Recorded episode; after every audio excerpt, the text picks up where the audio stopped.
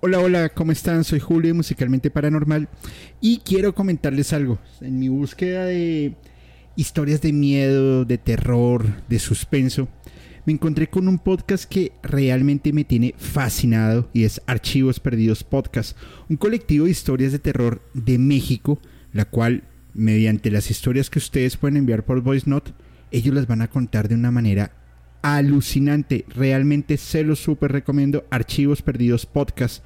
Y esto lo pueden escuchar en Spotify, Apple Podcast o cualquiera de sus plataformas de preferencia. Soy Julio Musicalmente Paranormal y les envío un abrazo.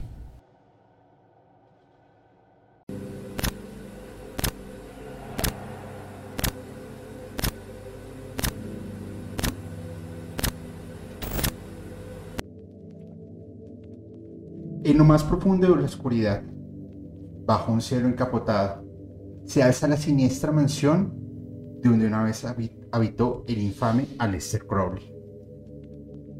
Los susurros de antiguos hechizos parecen aún resonar entre sus muros, mientras sombras inquietantes bailan a la luz de la luna. Los valientes que se aventuraron a explorar sus secretos cuentan historias macabras, de extraños fenómenos y encuentros con lo desconocido. Pero cuidado, pues algunos aseguran que las almas perdidas nunca encuentran la salida de este enigmático lugar, condenadas a vagar eternamente entre los velos del terror y del misterio. Aleister Crowley. Entre la magia, el mito, la brujería, el satanismo, la gran bestia, el 666. Bienvenidos a Musicalmente Paranormal.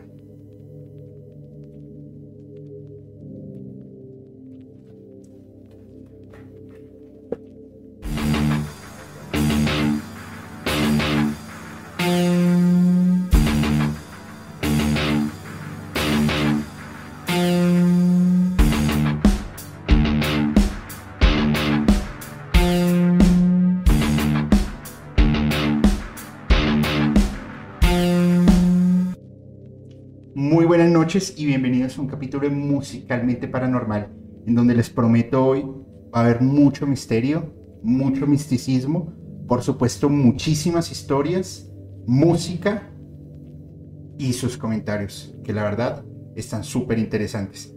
Y por supuesto que hoy tengo un súper gran invitado de lujo, a mi amigo Jonathan de Gritos Nocturnos Podcast. Mi amigo Jonathan, ¿cómo estás? Muy bien, Julio, de verdad te agradezco por esta invitación. Gracias a todos los que se están conectando acá con nosotros en Musicalmente Paranormal. Y nada, de verdad te agradezco mucho por esta invitación, por la confianza que me das a aportar acá a ti y sobre todo a tu comunidad. Y, y pues nada, qué chévere tener esta compañía tan amena. Bueno, pues la verdad, Aleister Crowley es un tema que a mí me fascina porque cada vez que lo estudio encuentro algo diferente cada vez que veo alguna canción de él encuentro algo, cada vez que leo un poema me, encanta. Y si te parece, vamos a iniciar hoy con un poema que la verdad me, me parece increíble. Y a todas las personas que se estén conectando, los que nos estén viendo, los que nos vean después, les pido por favor, pónganse unos audífonos y suban su volumen.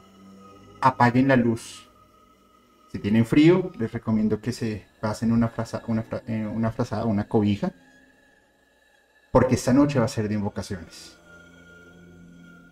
Himno a Lucifer. Abro comillas. Consúmete, ni por bien ni por mal. ¿Qué objetivo tiene actuar? Sin su clímax, la muerte, ¿qué sabor posee la vida? Una máquina impecable, exacta, camina por un sendero, un sendero necio y fútil para sacar los apetitos brutales su única satisfacción. Qué tediosa capacidad para comprenderse a sí mismo. Aún más, un noble elemento de higiene naturaleza.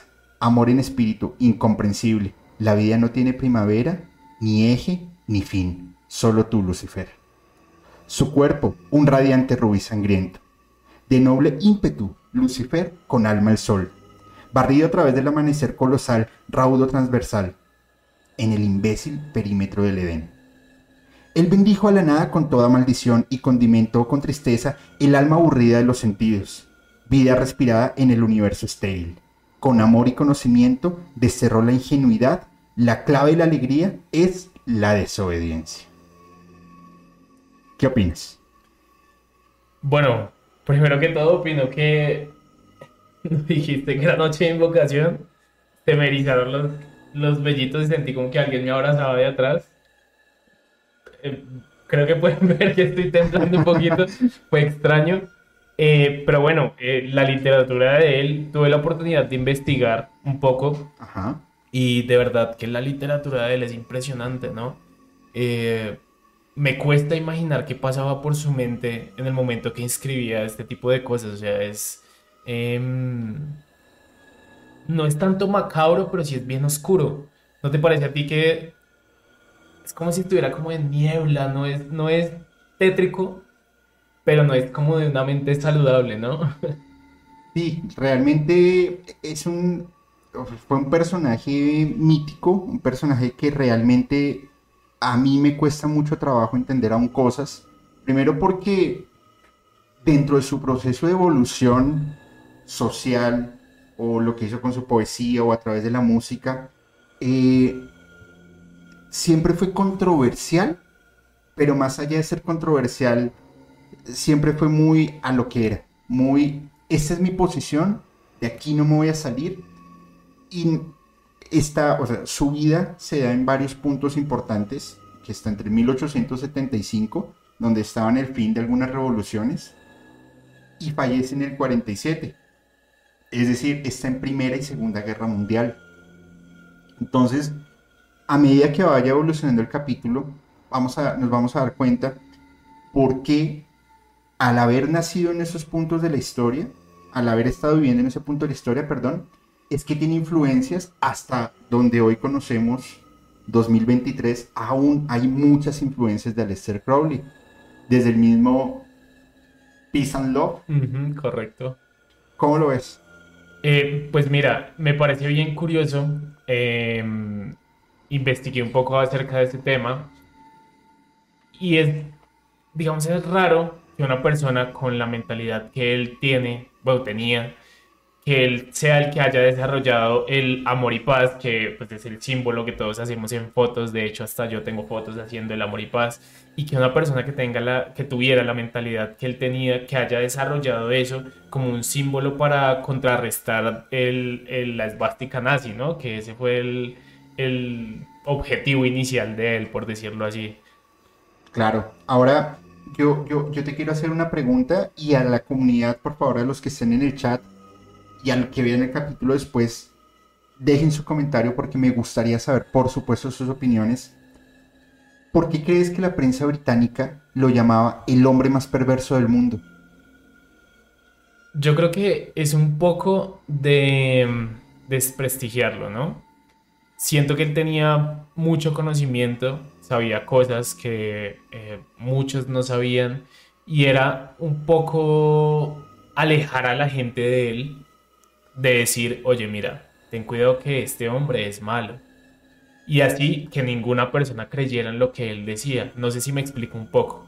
Claro, y no, y perfectamente, pero aquí es donde entramos en un debate y es qué es el bien y qué es el mal.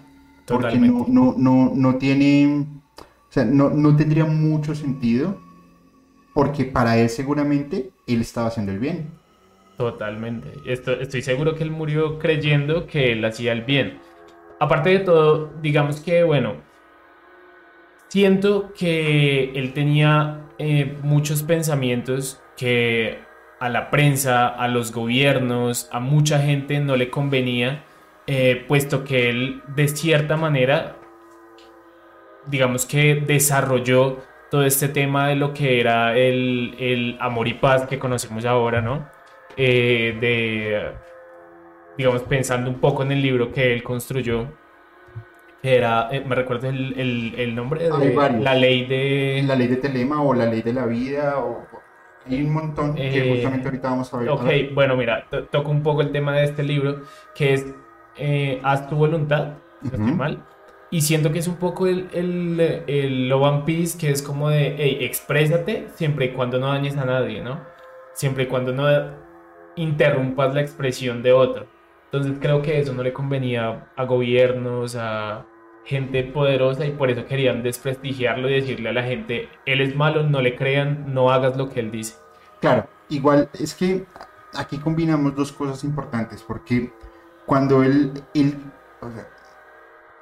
construye como su credo mágico, cuando empieza con la ley de Telema, y ese tema de Telema, y ahorita vamos a ver otros temas sobre sociedades, em, que no vamos a o bueno, no voy a profundizar en este momento, porque el otro domingo vamos a hacer un especial de sociedades secretas, en donde está pues, la masonería, además que Aleister Crowley eh, era parte de la masonería. Fue masón, exacto. Fue masón. Entonces, eh, ahí vamos a hablar un poco sobre, sobre ese tema de telema. Sin embargo, pues desde, desde crear libros que disrumpen lo que estaba sucediendo en la sociedad hasta sus más grandes logros, que eran sus, como sus principios, como sus, sus principales primicias. Si quieres, por favor, pasemos a las evidencias. Gracias. Vamos a evidencias 1. Muy bien. Y vamos por favor a la 1. Muy bien. Eh, perfecto. En la orden de la hermética del alba dorada encontramos dos, cosas bien importantes. La primera, hacer tu voluntad será todo de ley, será toda la ley. Es decir, básicamente como que está eh, incitando a una anarquía absoluta. ¿Tú quieres hacer eso? Maestro, hazlo. Que si está bien o está mal, no importa, hazlo. Y la segunda es, amor es la ley, amor bajo voluntad. Entonces, volvemos y encerramos varias cosas. ¿Qué es el amor? ¿Qué es la ley? ¿Qué es la voluntad? Para una persona que practicaba brujería, santería, demonología, politólogo, alpinista, hacía rituales sexuales y entre un montón de cosas, para romper una sociedad europea que era en ese momento bastante conservadora. Totalmente. ¿Sabes qué me causó mucha curiosidad de él? Que estuviera en contra del aborto. Es decir, él, él decía que el mejor sacrificio era el de un niño recién nacido por su, por su eh, transparencia en su alma, ¿no? Pero estaba en contra del aborto, que son, es un dualismo ahí como que uno dice, bueno, si nace sí, pero si no ha nacido no, es, es algo súper loco. Y pues que al final yo creo que comprender la mente de una persona como la de él, que al final se vuelve como, como sí, pero no. Entonces no, no, no, no le encuentro mucho sentido. Además, pues que hay muchos rumores encierran la, historia o la vivencia de Lester Crowley, eh, pero el que, el que más me llama la atención, si quieres va, ver nuevamente las evidencias, porfa, eh, el libro de la ley, el tercero. Ajá. Ese libro tiene una historia bastante particular. Ok. ¿En qué sentido? En la forma en la que lo escribe o en la que supuestamente lo, escribe, en donde en 1904 él va con su esposa a Egipto y se encierra en, la, en el gran salón de Giza. Y hacen una combinación de algunas sustancias alucinógenas, algunos rituales, y su esposa es poseída por, por un espíritu que era un mensajero de Horus, y le dicta a ciertas horas del día, durante tres días, el libro, el cual él lo escribe, y es como su pues, principal em, ponencia literaria. ¿Cómo lo ves? Bueno, yo, yo creo que influye un poco también el tema de los, de los alucinógenos que él consumía, ¿no? Claro que, bueno, aunque ah, en la actualidad se usan aún bastantes alucinógenos para ciertos rituales, ¿no?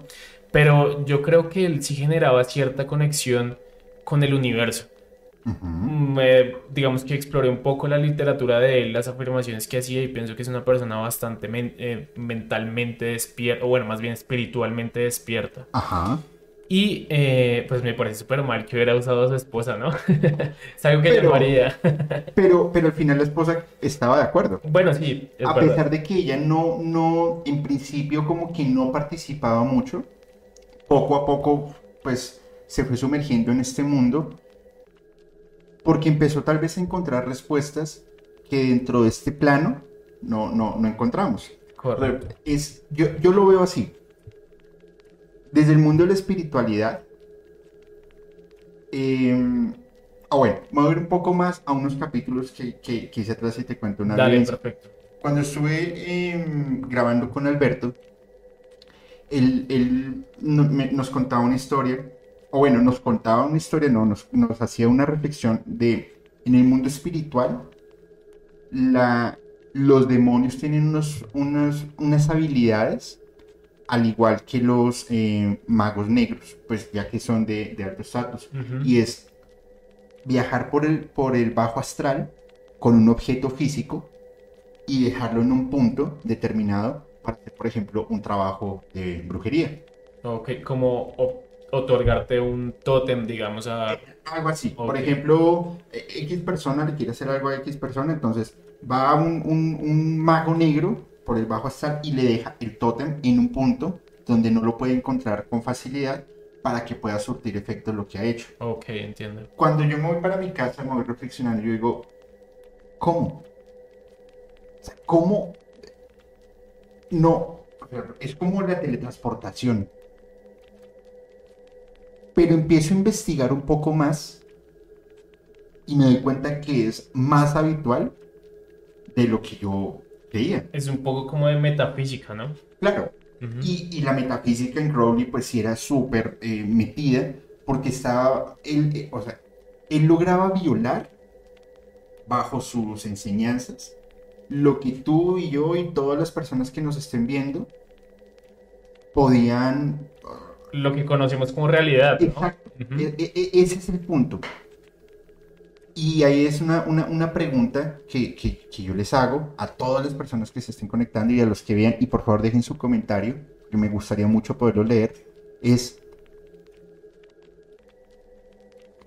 que, tu mente, o más bien, ¿cómo puedo romper tu mente al violar la, la realidad? Por ejemplo, a mí la mente se me rompió frente a eso como también el poder, por ejemplo, eh, estar en eh, un ser interdimensional. Totalmente. Pues mira, yo, yo frente a esto, yo creo que mm, lo que tú dices es más habitual de lo que pensamos. Pero los seres humanos cometemos el error de que queremos que todo sea cuantitativo, ¿no? Que todo se pueda medir, que todo sea visible, palpable. Y hay ciertas cosas eh, que a, las que realmente nosotros no tenemos un acceso real porque nos hemos educado así, ¿no? De lo que es factible, de lo que es posible, de lo que dice la ciencia. Y hay cosas que realmente la ciencia aún no explica por medio de la ciencia. Que se explique por medio del esoterismo y de la espiritualidad y muchas cosas, sí. Pero no es algo que tú digas es 100% verídico. Entonces pienso que es lo que realmente rompe la mente de un ser humano. El que nunca tú hayas tenido acceso a eso, que nunca te lo hayan explicado, que no entiendas cómo funciona y te digan, mira, existe. Lo que pasa es que yo lo veo como la percepción de la realidad. Nosotros, y, eso va también en cada, en cada mente. Cada persona al final es un universo. Y la percepción de tu realidad es diferente a la percepción de mi realidad. Porque va dentro del concepto de lo que es cada persona. Entonces, imagínate montarnos en una máquina del tiempo, llegar a 1905 y sentarnos a tomar whisky con Aleister Crowley.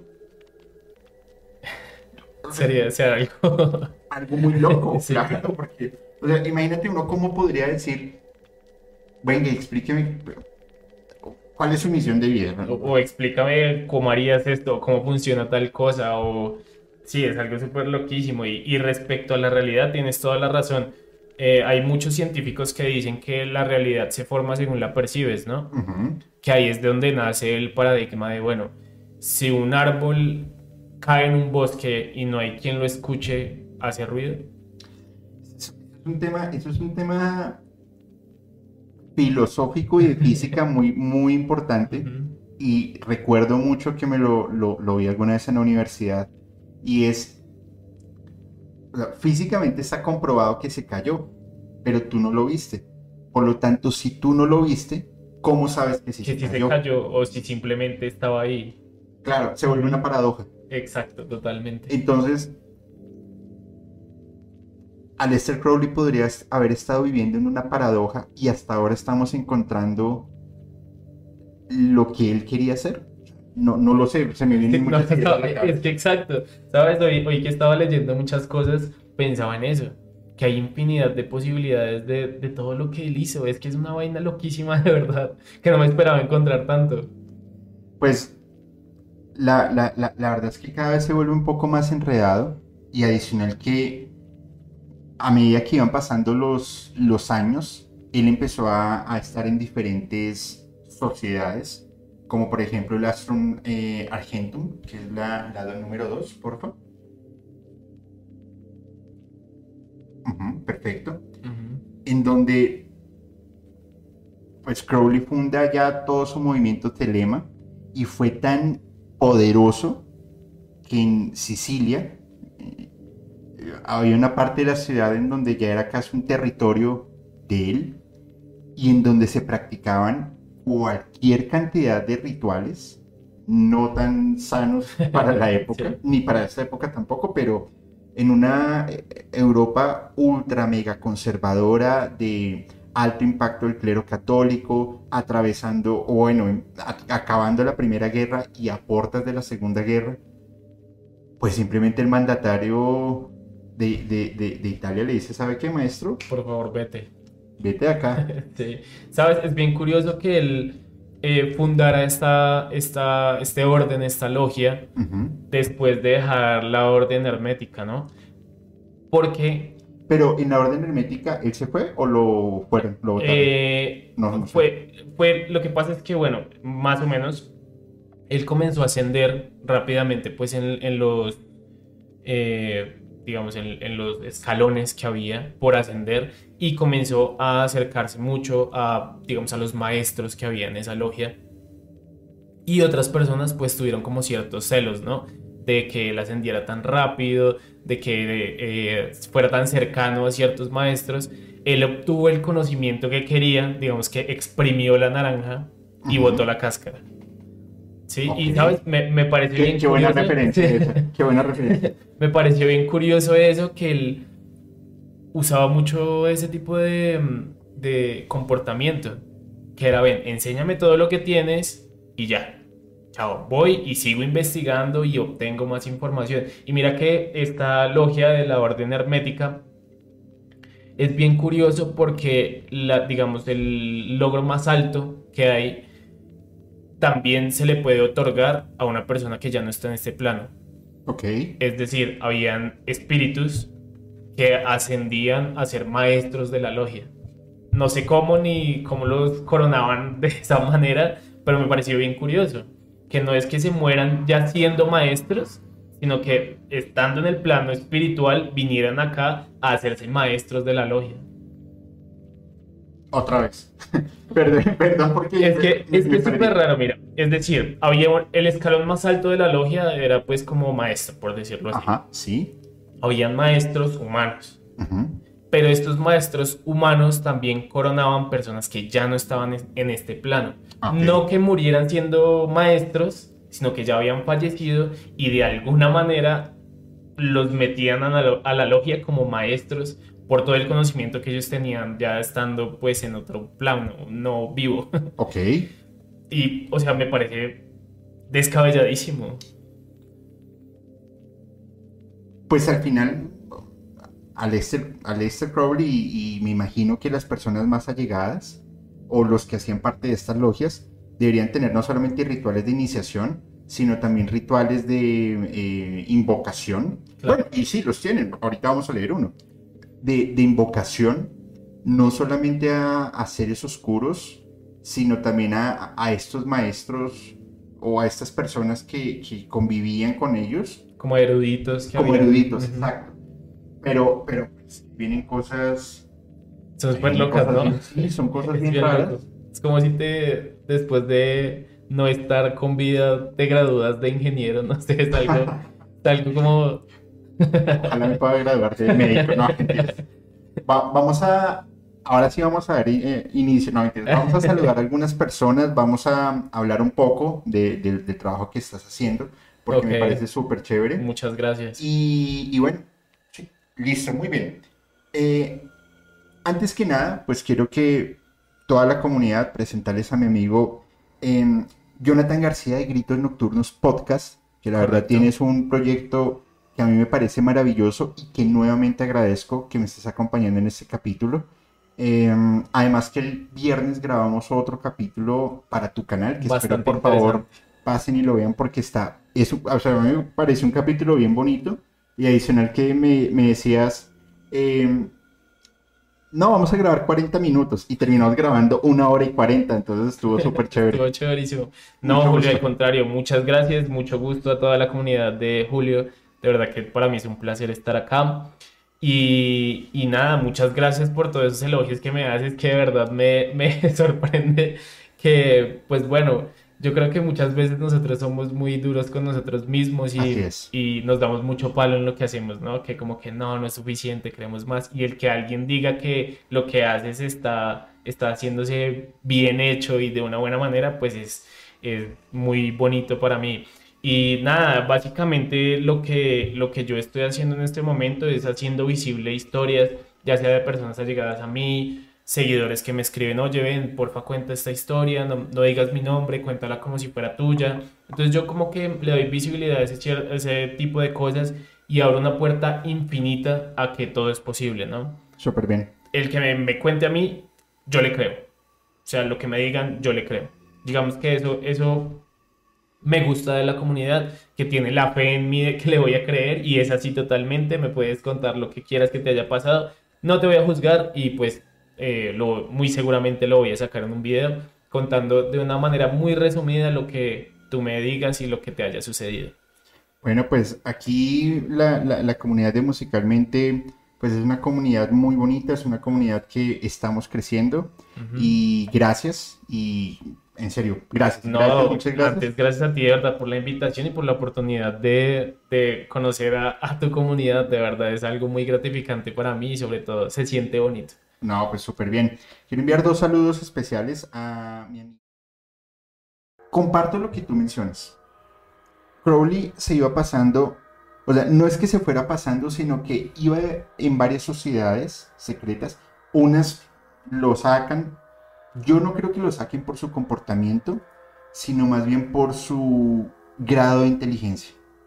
Era, era, era una persona demasiado inteligente que podía absorber todos los, o sea, podía absorber gran capacidad de temas, apropiarlos y después ir a otra que le pudiese seguir aportando.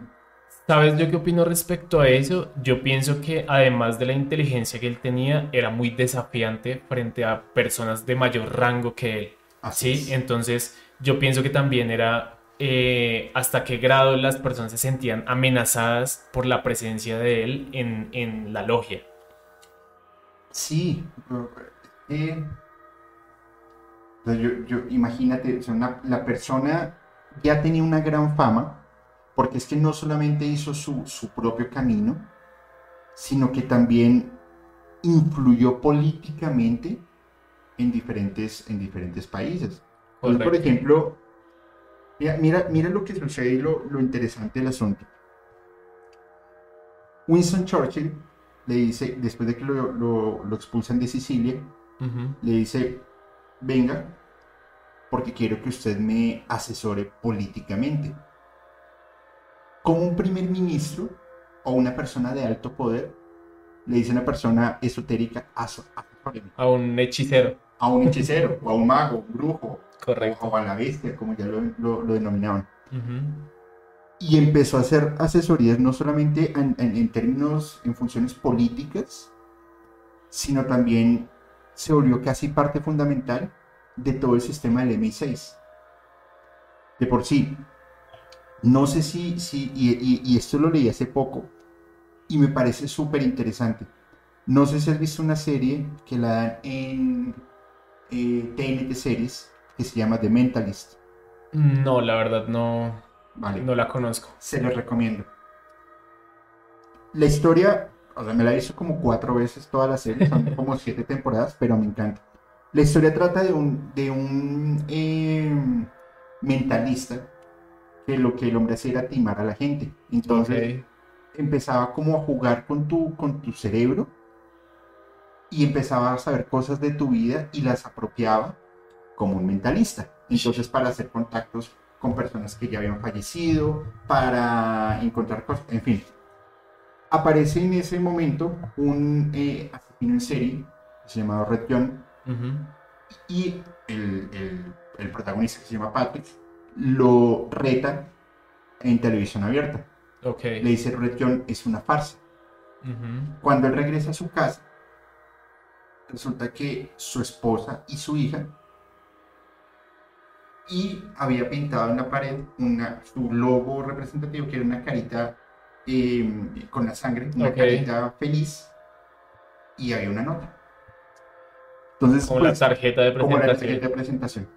Él básicamente se vuelve loco porque él busca cobrar venganza de lo que le hicieron a, su familia y empieza a trabajar con el Buró de Investigaciones de... no recuerdo qué ciudades, en Estados Unidos. Y él empieza a trabajar desde una óptica de em, consejero o consultor y a través de juegos mentales él podía empezar a resolver misterios que eran muy difíciles y a partir de la observación, porque al final él dice, pues yo no soy mentalista, siempre fui un farsante. Ok. Resulta que esa serie... Es decir, era un ilusionista, ¿no? Como un ilusionista. Pero resulta que el productor ejecutivo de esa serie era gran aficionado a las obras de Lester Crowley. Entonces cogió partes y las fue metiendo durante la serie. Y hay capítulos que son casi tratados de lo que hacía Lester Crowley. Qué influencia tan grande que tiene este señor, ¿verdad? Por, supuesto, Sobre una cantidad de personas que uno ni siquiera se imagina. Yo, yo cuando lo vi, yo dije, wow, porque en serio es una de mis series favoritas. Claro. Y yo no había caído en cuenta. Encontraste la relación y... Claro, y los que hayan visto la serie, por favor, si alguien aquí en el chat me puede decir, sí, Julio, yo vi la, serie, no eres loco. en serio te los agradecería. Y si no la han visto, por favor, léanla, véanla, por favor, porque es súper, súper, súper interesante. Entonces, resulta que llega la M6 y lo que es Inglaterra, Alemania y Estados Unidos estaban persiguiendo algo muy fuerte. Y era empezar a tener el control mental. Ok. Hay muchos mitos sobre eso, ¿no?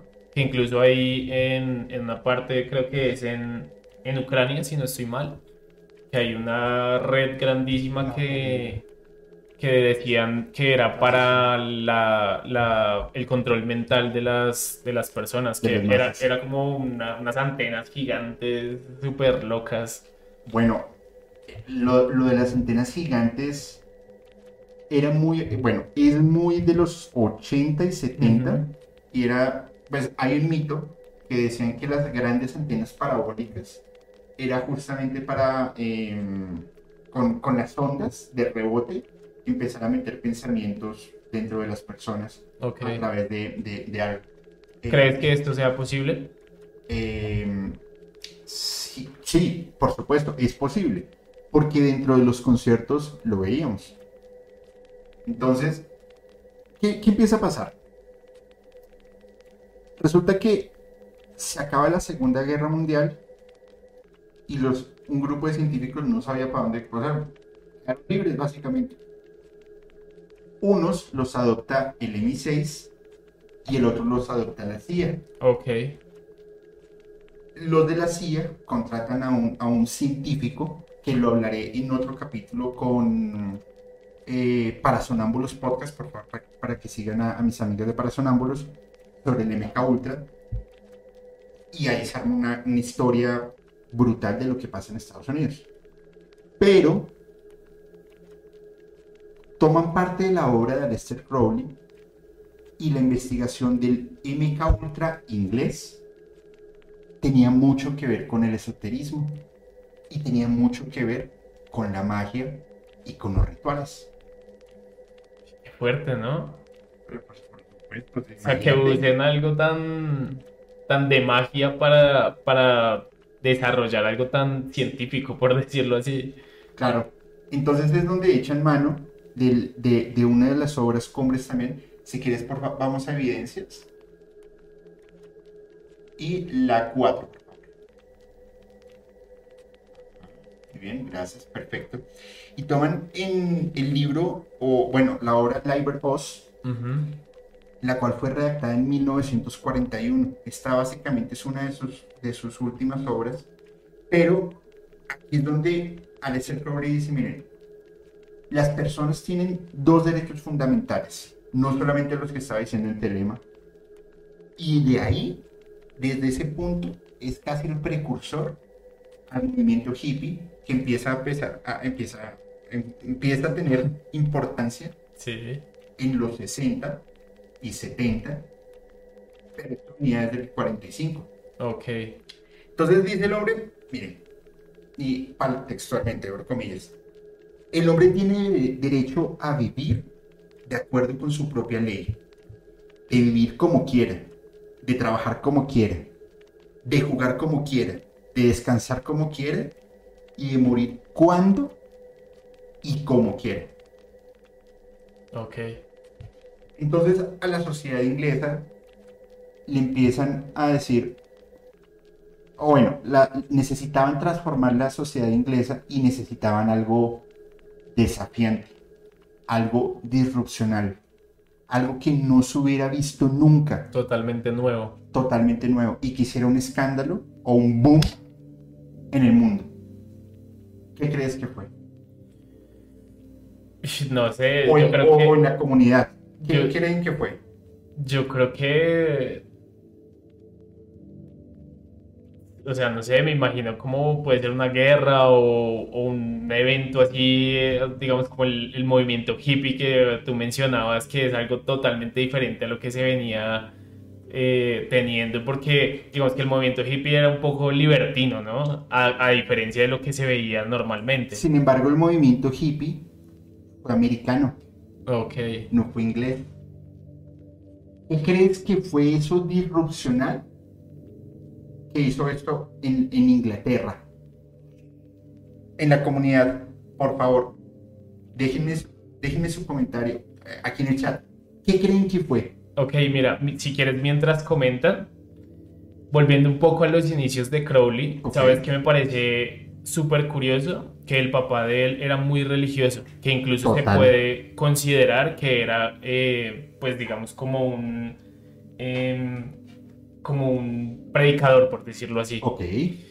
Pero él hizo una gran fortuna con una fábrica de cerveza, ¿Así? que se supone que son cosas totalmente opuestas, ¿no? Es como, como, como de doble moral, ¿no? eh, o sea, no lo entiendo, la verdad. Quisiera, pero no lo entiendo. Porque, pues, o sea, un pre- imagínate un predicador que la cerveza lleve su nombre porque era cerveza Crowley. ¿Así? Sí, totalmente, Ah, yo no sabía. búscala. Cerveza Crowley. Correcto. Y, pues. y que aparte es, eh, o sea, profesa la, la, la palabra de Dios. ¿Te imaginas un coleccionista que vendiera una botella de cerveza Crowley? No. ¿Cuánto le pagaría? Yo, yo creo que ya lo han vendido, ¿sabes? Me imagino. Sería interesante buscar acerca de eso. Yo creo que ya ha sucedido que alguien por allá entre recuerdos encuentre así una botella. Oigan, pues miren, los jueves eh, voy a empezar a hacer emisiones por TikTok. Eh, voy a hacer un baile primero y luego... No, mentira, yo, yo no bailo, pero voy a hablar de eso, de, de la cerveza Crowley, no sabía. Está buenísimo. Súper curioso. Mm, ya, pues, da- datos curiosos. Datos curiosos de, de gritos nocturnos. Miren, dice, dice Cel, con gusto pongo el grupo de Telegram aún el capítulo de Led Zeppelin. Ok, pero no fue Led Zeppelin. Fueron los Beatles. Ok. Londres necesitaba algo, el MI6, Inglaterra necesitaba algo para levantarse y montan el proyecto Liverpool, que eran como hippies más, eh, como más fresas. Ok. Pero a medida que fue evolucionando los virus, fueron montando una onda muy rock and roll, parecido a lo que estaba pasando, por ejemplo, en Woodstock con Carlos Santana y Jimi Hendrix. Pero ¿qué tenían en particular estos dos? Que era la parte del mis- el misticismo. Primero, bueno, los alucinógenos, Claro. los hongos y y se me olvidó el nombre de, de esa que es súper importante es, casi la clave pero bueno son los hongos entonces a través de las ondas musicales a través de los efectos alucinógenos y a través de la euforia que provocaban los virus y que provocaron Y todo el movimiento en general. y todo el movimiento en general, las personas eran, eran como si las sacaras de este plano y las pusieras en otro totalmente diferente. Y esto Lester Crowley lo, Lo logró. lo logró, lo sugería, porque él hacía lo mismo. Él para, él para, para hacer este tipo de, de, de- de viajes también no era solamente con meditación, era con, pues, con ciertas ayudas. Con muchas sustancias. Y si le creyeron el cuento, pues mira todo lo que hizo. Ujú. 40 años de música están por él. Claro. No, y, y que no solo los Beatles, sino una influencia musical en una cantidad de personas, que incluso Ozzy Osbourne le, le compuso y cantó una canción para él, ¿no? Y la vamos a ver, Mr. Crowley. Claro, pero, y, es, no, súper loco, ¿sabes? Hay una parte de esa canción que habla sobre la placenta. Y mucha gente eh, relaciona la placenta con el, el árbol de la vida, por cómo está construida. Es decir, están todas las venitas y alrededor está la placenta, que así es el símbolo del árbol de la vida, que es un círculo con un árbol. Entonces es curioso que Ozzy Osbourne hable de algo así, sabiendo que el árbol de la vida, pues es una vaina súper esotérica, súper- o sea, es un revuelto de cosas súper curiosas. Además, porque Ozzy en ese momento estaba saliendo de un, de un momento complejo, porque se había recién. Como eh, divorciado, creo. Sí, lo, lo, lo sacaron de, de Black Sabbath por buen comportamiento, supongo. y, y entró en un momento de depresión en que era como una. Era como, como un grito de auxilio frente a lo que le estaba pasando en ese momento. Pero ya, ya, ya vamos para allá. No, no, no te no, nos adelantamos un poco. La segunda primicia, y lo encuentran en el reverso del, del- del texto, es, el hombre tiene derecho a desvivir a quienes cuarten sus derechos. ok, Y con todo el respeto del mundo, pero imagínate cumplir eso en Bogotá, o en Ciudad de México, en Sao Paulo, o en Nueva Delhi, o en el Congo. sería como una purga. Tú lo dijiste. Fuertes declaraciones de Jonathan Ángeles. Y sería como una purga. Sí, claro, totalmente. Entonces, es inútil fingir que los hombres son iguales. Entonces, mira, mira, mira estas tres cosas como, como las son. Y las voy a volver a leer rápido Dale. para unirles. El hombre tiene derecho a vivir de acuerdo con su propia ley, de vivir como quiera, de trabajar como quiera, de jugar como quiera, de descansar como quiera, de morir cuando y como quiera. El hombre tiene derecho a desvivir a quienes cuarten estos derechos. Además, es inútil fingir que los hombres son iguales. Entonces, básicamente, ¿qué, ¿el que sugiere a un gobierno? Posguerra. Ujú. Las clases sociales se mantienen. El que tiene poder puede hacer lo que le dé la gana. Y nadie puede decir nada, porque Correcto. él puede vivir como quiere.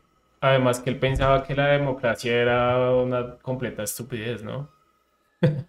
Entonces, No lo digo yo, lo decía él en sus No, no, no, textos. no, decía él. Ah, claro, ¿no? Porque Es después, no. después dicen acá que yo estoy... no, no, no, aquí los, lo- lo- lo- los- temas políticos de hoy- Ok. No, mira, yo doy mis, mis puntos de vista a- al que le gusta, como pienso yo políticamente. A mí me han dicho fascista, me han dicho izquierdista, centralista, mediocampista. de- No, no, no, me han dicho de todo.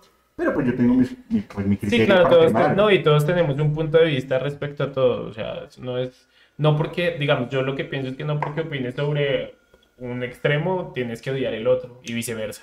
No, no, es que ahí es donde, donde se raya y donde empiezan a, a colocar los, a- como a premiar mis pensamientos sobre el de las otras personas. Y otra persona también puede tener pues tu propio criterio. Si el de allá te parece bien, y este te parece bien. O pues, opinar algo y diferir en pequeñas cosas y ya es, Pero, de eso se trata la vida. claro, eso se trata. Pero no. Para Crowley, tú tienes poder, maestro. Adelante. Entonces, yo no sé si es un acto inteligente o de irresponsabilidad. Ustedes me dirán, por supuesto, pero ¿Qué opinas tú? no, un acto de irresponsabilidad, a mi juicio. Claro. Porque al final, pues él puede, él puede, el, el gobierno o el MI6 puede coger estas ideas y no aplicarlas per se, sino hacerlas evolucionar. Pero pues al final bien, son ideas de una persona que su, su realidad era demasiado diferente a la de nosotros. Claro. O sea, no, y desde invocaciones para arriba. Exacto, eso te iba a decir, que nada más lo que él percibía su entorno, pues ya era para que él, es más, se me hace muy suave lo que, lo que pensó para todo lo que vivía. Sí, es como, es como, es Mira que yo em, encontré también algo bien curioso y es que em, él no solamente hacía invocaciones de demonios, Ok. sino también invocaba ángeles.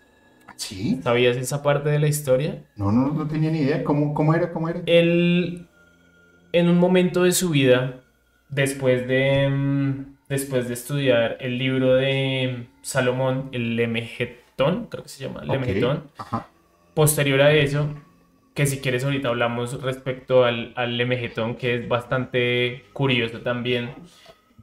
Em, él viaja a México y conoce a una persona llamada John Dee Ok. que es un experto en... Espera, miro la copia porque no recuerdo el nombre. En- Bueno, es un experto en invocación de ángeles por medio de libros. ¿sí? Ok. Em, y sabes, se me hace, se me hace muy curioso que, eh, o sea, esto- estos son los dos extremos, ¿no? O sea, invocas demonios, invocas ángeles, o sea, él quería conocerlo absolutamente todo. Pero, o sea, sí, tienes, tienes toda la razón, por supuesto, pero, bueno, me voy a meter en temas que no son de mi, de, bueno, los conozco, pero es que eso genera mucha división. Ok, ¿Quieres, quieres embarrarla? Habla de fútbol, política o religión. Y ahí tienes para entretenerte. Así me gustaba sacarle la, la piedra a mi abuela. ok. En fin, no, mentiras, mi papá, levanta. En fin. Llega Eh, acá golpea. Julio, ¿qué estás diciendo? Pues desde que sea mi papá, porque mi abuela falleció. Entonces, Ok, no. ok. Ahí sí me- no, mentira, no. Toco madera. Perdóname por ser eso. No, no, no. De hecho, me agradan esos chistes. Sí, sí, Pero bueno, resulta que. Y se me olvidó que iba a decir. Ah, ya, Eh, ya, ya. Claro, él hacía invocación de. de bueno, supongo yo, no sabía que, que invocaba ángeles también, pero. mira, qué pena te interrumpo. Acá, Adelante. acá encontré. Se llama magia en enoquiana, Magia enoquiana. Ok. que es netamente invocaciones de ángeles. Ok. Para, pues, eh, tus deseos, básicamente. Ok. ¿Qué es lo curioso de esto? Que son muy similares a las invocaciones que se harían eh, con un grimorio que invocas demonios. La diferencia es para qué los invocas. Es decir, si tú haces una invocación de un ángel porque quieres riquezas, probablemente no va a llegar un ángel. Porque sabes, sabes bien quiénes son los que, los, los que reinan en lo material, ¿no? Los demonios, ¿no? Sí. Entonces sabes que no va a llegar un ángel. Continúa, es que quería dar el dato No, del, no, está, del está nombre. bien, pero. a ver. Supongo que es así. Pero los demonios son creados por quién? Por Dios. Por Dios. Para estar en el mundo de las tinieblas. Correcto. Pero ¿quién rige el mundo de las tinieblas? Eh, Lucifer. Satanás, o como le llamen según la religión. ¿Y el que era? Un ángel. Pues al final lo invoques de arriba o lo invoques de abajo es un ángel. Correcto. Que al final él tenía su propia misión. Lo que yo creo es que el- dentro del ejército de ángeles cada uno tiene un poder determinado al fin. Él estaba, él estaba conociendo era sus poderes, supongo yo. ¿Conoces esa teoría sobre eh, pues Lucifer o el demonio? Que es el, bueno, sí, es, es el ángel más fiel de Dios. Pues eso va a sonar muy ridículo. Perdón por lo que voy a decir. Pero eso lo decía en la serie de Netflix Lucifer. Nunca la he visto, la verdad. Ese era, ese, ese era su, su mensaje. o sea, me aburrí de ser el más fiel, el más tonto, que fue el desterrado, a cumplir una misión y que todos los demás estaban bien. Y él vivía en la oscuridad, pues simplemente se va a la tierra a divertirse. Ok, ahora te planteo la teoría de que él sigue siendo el ángel más fiel de Dios. Ok. Porque es el único ángel que estuvo dispuesto a estar tachado todo el tiempo de malo por cumplir la labor que Dios le otorgó. Y bueno, ¿y tú qué, tú qué opinas? ¿Aleister Crowley sabría esto? ¿O lo habría pensado desde ese punto de vista? Yo diría que sí, pero... no sé, ¿tú qué Eh? Yo creería que sí, es posible. Es posible. No, es un pensamiento y algo que Es yo algo- encontré mío propio, no de, señor Crowley. Pero yo creo que es muy posible. Y a la final, ¿quién tiene la razón? es decir, Pues es que no, no, no conocemos, o sea, no solamente conocemos, tenemos la percepción de esta realidad. exacto. Aleister Crowley tenía percepción de otras realidades que al final, pues de pronto lo llevaron a, a- a pensar y hacer eso. No se me haría raro que comulgara con ángeles y también con demonios, porque al final creo que todos vienen del punto, desde la misma creación, de- refiriéndome a, lo- a esa parte eh, espiritual, todos vienen de la misma creación, pero todos tienen un fin diferente. Y al final creo que nosotros como, como, como seres humanos, a través de la historia, los hemos eh, catalogado entre el bien y el mal, de acuerdo a lo que nosotros creemos, y que es el bien y Lo que que es nos el mal. ha hecho creer que es bueno y malo. Exacto. Pues, sí. no, no sé, la verdad tiene, No, y mira tiene que mucho por pensar. lo que tú dices tiene mucho sentido porque Crowley no solamente eh, pues estuvo con este tipo de magia, sino también eh, leía grimorios. Él era muy experto en un grimorio que escribió em, el rey Salomón, sabes obviamente quién es el rey Salomón, que em, el rey Salomón, eh, pues el mito, o bueno, la historia, la leyenda dice que él recibió un ángel, eh, pues bueno, en su templo y que el ángel le entregó un anillo. eh, bueno, era el ángel Gabriel y él le entregó un anillo para que él pudiera mandar sobre todos los espíritus perversos para él obtener cualquier beneficio que él quisiera. Ajá. Y con base en esto, él escribió ese grimorio del cual Crowley era experto totalmente. Eh, eso lo vimos justamente en, eh, con, con Alberto y en alguna vez en algún capítulo de podcast, Pau Rebollo habló sobre eso. Y pues imagínate el, el poder y el conocimiento que una persona debería tener para decir que podía, o sea, para escribir ese grimorio, para decir que podía hacerlo y cómo hacerlo. Pues a mí la verdad me sigue pareciendo un poco, un poco loco Eh, eh, sí, es súper raro, ¿no? Es incluso está fantasioso, o sea, suena como un juego, un videojuego. Que tú, que tú puedas invocar y, y, no sé, y tener más 10 de daño mágico. Es una vaina loquísima. Bueno, pues vamos a leer unos comentarios. Perfecto. para, para ver la pues nada, gracias a ti. Vamos a leer un, un, mito, les voy a contar un mito, y es que em, la esposa de un presidente de, de... A ver, ¿cómo fue el cuento? Ya, ver,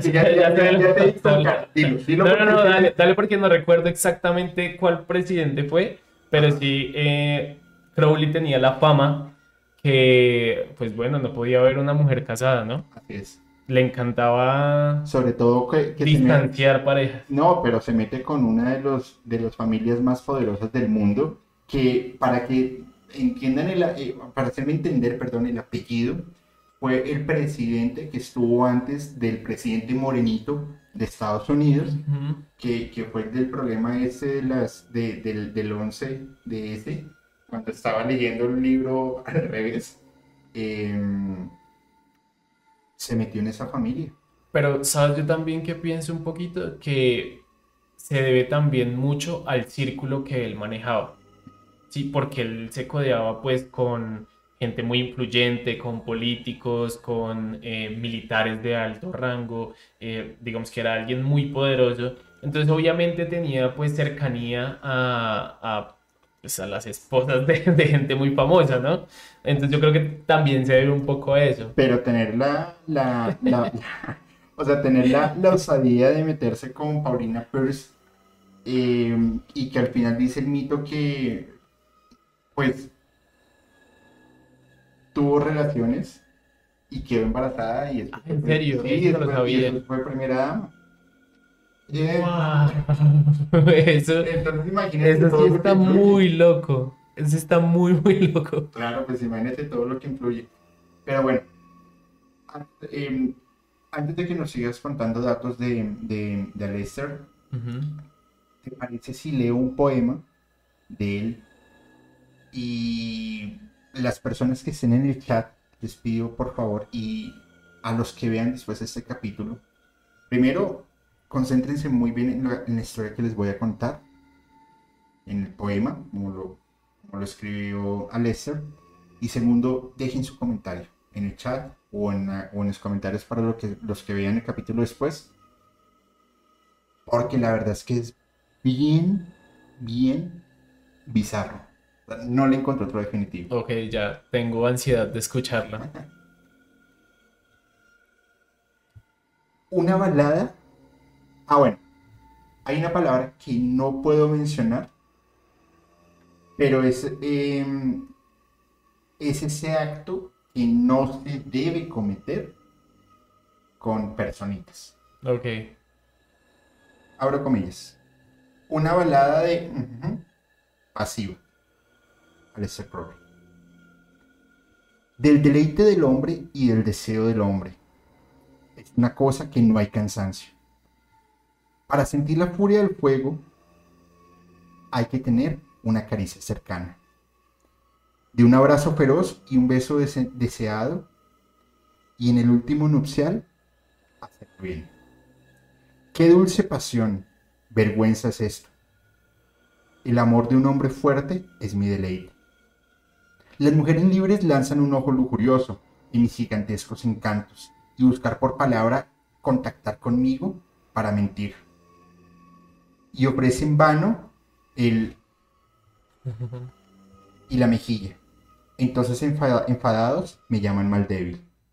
Hasta la luna, adivinándome bien, señala sus nalgas y lo digo en griego.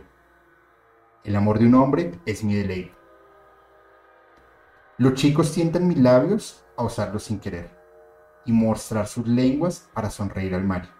Y me pregunto, ¿por qué debería negarme para sentir sus nalgas y besar sus...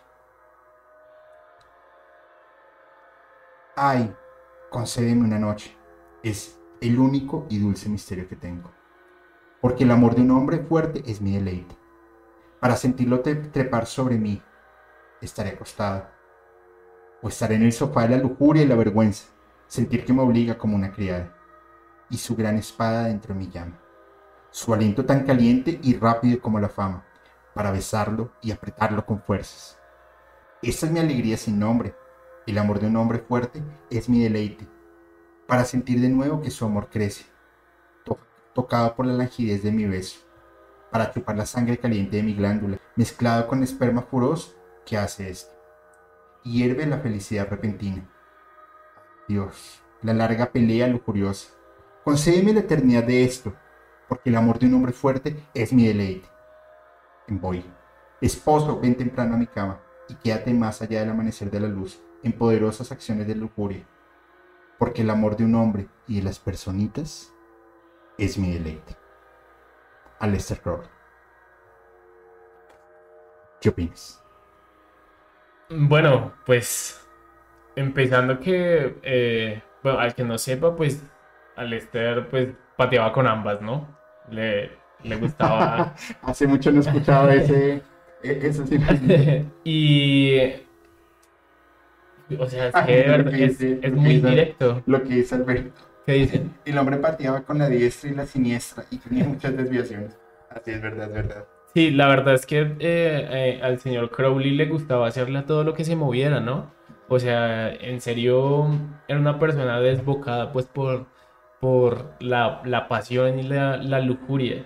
Además que, mm, no sé, yo siento que ya era más, más, más que una pasión, un gusto, ya era como una obsesión, ¿no? Sí, pero mira, yo por supuesto respeto Claro, la, la- Totalmente. lo que quiere hacer, si, si, está- si te gustan hombres, mujeres, ambos sexos, está bien. Pero pues hacer cosas que no debes con personitas, escribirlo en poesía y en una poesía bastante Fuerte. fuerte, pues tu nivel de locura y de desviación era muy grande, ¿no? Demasiado. Y no, y con esto no, no pretendo ofender a nadie, ni mucho menos, pero esto no es así. Sí, la verdad es que ya él se, se pasaba totalmente, o sea, sí, lo que te digo es que era, era ya obsesivo a, niveles locos, incluso eh, él tuvo una, una pareja que era como otro hechicero y esa pareja incluso pensó en, en demandarlo porque, o sea, por los horrores que él cometía pues en el acto con él, ¿no? O sea, que ya, imagínate a un hombre adulto que diga, uy, no, ya se está excediendo. No, no me imagino lo que, lo que hacía. Y bájale. Exacto, o sea, como... Y, y, lo más duro de todo es que, en, eh, digamos, en, en literatura él escribía como que él no lo podía dejar. Que así él lo lastimara, lo hiciera sentir mal, o no lo podía dejar. Que era como un apego horrible. Bueno, ¿qué más datos tienes del Aleister ¿Qué Crowley? otros datos te puedo otorgar acerca de él? Bueno, em, ¿sabías que en el tiempo que él estuvo en México, él escaló un monte llamado el Monte Calima o Colima, no, no estoy seguro, eh, creo que es Colima, que este monte eh, pues, es un volcán. Y resulta que durante em, este tiempo que Crowley estaba escalándolo, el monte entró en erupción No, no sabía. y él apareció campante como si nada, no le pasó absolutamente nada, no se le quemó la suela de los zapatos, no le pasó nada. Y todo el mundo pensó que él había fallecido. Pues imagínate. a, a estos casos son los que yo digo, ¿cómo? Exacto. No, no, no. Y son datos muy curiosos.